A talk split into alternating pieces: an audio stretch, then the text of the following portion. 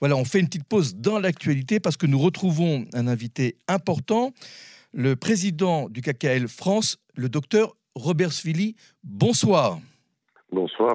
Voilà, on va faire, euh, euh, on va, on va vous, vous, on vous interroge, on vous a appelé ce soir parce que vous êtes venu avec une euh, délégation importante dans le site Roglit, que je rappelle est le site qui commémore la mémoire de, des Juifs déportés de France, qui se trouve à côté de Beth Shemesh, entre Jérusalem et Tel Aviv. Alors, expliquez-nous, docteur Zbili, pourquoi êtes-vous venu sur ce site Roglit Alors, c'est une délégation qui a été composée par Elie Korcher, le président du consistoire central à Paris, en France. Le président du consistoire central a pris une délégation pour les 75 ans de l'État d'Israël.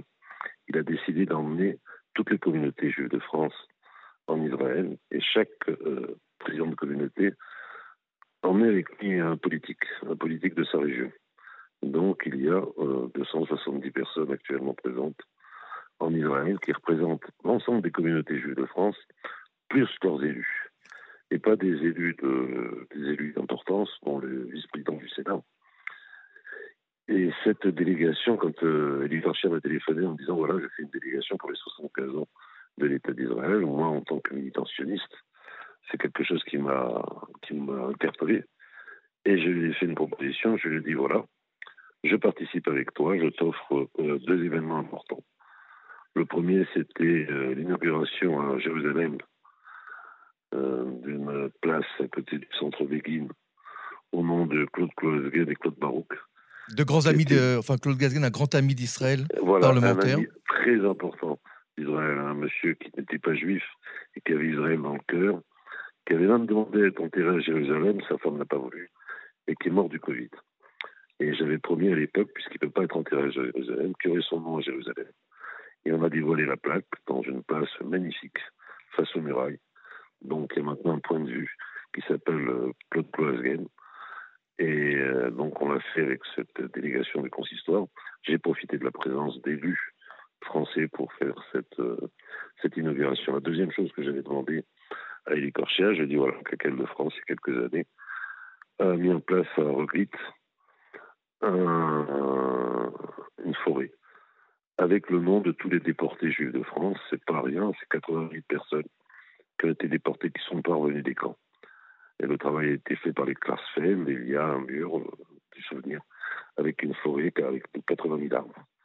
Et j'ai dit, c'est important que la communauté juive de France vienne à ses racines vienne se recueillir devant. Le, le, devoir de mémoire est important. Il m'a dit, bien sûr. Et j'ai donc organisé aujourd'hui la cérémonie autour de Aroglit, en présence, donc, bien entendu, de Elie Korchia, du Grand Rabbin de France et de tous les, élus présents et la délégation des communautés juives de France. C'était particulièrement émouvant, particulièrement important, important pour moi. On n'est pas très loin de Yamachoa. Mhm. Et, euh, dans, le, dans les racines juives, euh, on transmet et on se souvient. Donc, docteur Sbilly, voilà, ça a dû être évidemment très émouvant, mais je voudrais profiter de, cette interview et on, le demande à peu près à, tous ceux qui, comme vous, représentent euh, une partie de la communauté juive en France. Comment les juifs de France, enfin ceux que vous côtoyez, ceux que vous connaissez, je suppose qu'ils sont nombreux, euh, comment réagissent-ils lorsqu'ils entendent ce qui se passe ici dans notre pays en Israël, c'est-à-dire euh, euh, une, des protestations ou des divisions très importantes qui séparent deux camps qui sont pro, pour ou contre la réforme? jamais le pays n'a été dans une telle ébullition. Je parle d'un point de vue interne. C'est pas tout à fait vrai. C'est pas tout à fait vrai. Dans l'histoire du, du sionisme, il y a eu déjà des, des schismes et des, et des conflits. C'est la réalité de la politique israélienne. Nous, juifs de diaspora, chacun son idée là-dessus. Euh, je n'aurai pas la mienne parce qu'elle n'intéresse personne. Néanmoins, euh, si je veux m'engager, je fais la lire. Je vais la faire d'ailleurs. Et ce jour-là, j'aurai mon mot à dire, je mettrai un bulletin dans l'urne. Je ne crois pas que nous, juifs de la diaspora, on ait à juger ce qui se passe ici. Le gouvernement actuel a été élu une majorité confortable, 64 mandats. Mhm. Non, il ne s'agit pas bien sûr de juger, mais Voilà. la communauté juive a tout le temps été, été solidaire, quoi qu'il en a- soit, de, l'État d'Israël. elle Oui. elle reste solidaire de l'État d'Israël, quel que soit le gouvernement en place. Mhm. Moi, représentant communautaire, représentant de la branche sioniste de la communauté, quel que soit le gouvernement en place, euh, je, je le soutiens. Si ce gouvernement correspond à mes idées, tant mieux. S'il ne correspond pas à mes idées, c'est pas grave. Si un ministre israélien vient à Paris. J'étais pas à Paris pour ce montriche euh, cette semaine, puisque j'étais ici. Mhm. Donc- Néanmoins, donc- si j'avais oui. été sur place, Mhm. euh, je dis, euh, j'ai reçu, euh, enfin j'ai reçu, dans, dans mes fonctions au sein de la communauté, j'ai serré la main à des gens qui n'étaient pas de mon bord. Non, bien sûr, bien sûr. De-. Mhm. Est-ce que, mais est-ce que les Juifs sont inquiets? C'est ça que je, vous- la question. Est-ce qu'ils sont sont inquiets. Préoccupés Juifs sont toujours. les- les- alors, le- le- la communauté juive de France est particulière. Mhm. Elle vit à la même heure que pratiquement que l'État d'Israël. Elle a des liens familiaux avec l'État d'Israël. Qui n'a pas un enfant, qui n'a pas un parent en Israël? Pas, Ça n'existe pas en France. Mhm. Mhm. C'est une communauté particulière, c'est pas les États-Unis. hein. Euh, en France, on est, on est à l'heure israélienne. S'il y a tout part en Israël, on est euh, euh, en live. Si la, la, la, la société israélienne se déchire actuellement, et ben on le vit en live. C'est de la même manière. Donc vous me demandez dans quel état elle est, elle est inquiète. Comme vous, vous êtes inquiet. Néanmoins, euh, elle est optimiste. Parce qu'elle sait que de toute façon, il n'y a qu'un seul peuple, il n'y a qu'un seul pays, et que de toute façon, une solution sortira de tout ça. Et à ce moment-là, euh, ben, on sera encore plus heureux que maintenant.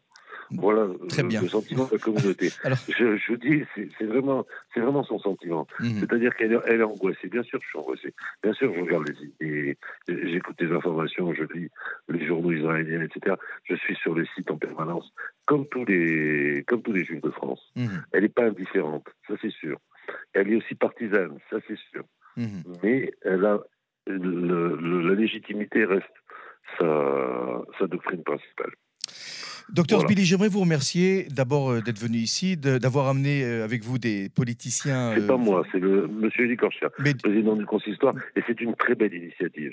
alors, je- vous êtes, vous êtes euh, sûrement les partenaire. communautés- et- et, bon, en tous les je cas, suis partenaire. en tous les je cas. suis partenaire engagé. Alors- ça c'est certain. Alors merci Voilà. d'abord d'avoir répondu à nos questions, docteur Sbili. J'aimerais euh, me permettre d'évoquer la mémoire d'un euh, d'un personnage qui a travaillé pour le KKL de France, docteur euh, Michael Bartzvi, dame euh, son âme soit bénie. J'étais il y a, il y a trois semaines à une commémoration pour Barzi. Voilà. Voilà. Et elle était particulièrement émouvante. Et là aussi, c'est un, c'est, euh, c'est un apport de la communauté juive de France à, à Israël et à, au sionisme israélien. Voilà. Docteur Sbili, merci. Et puis nous serons heureux de vous réentendre sur nos ondes pour une, à une prochaine occasion. Encore une fois, merci et avec grand plaisir, avec grand plaisir. Merci, shalom.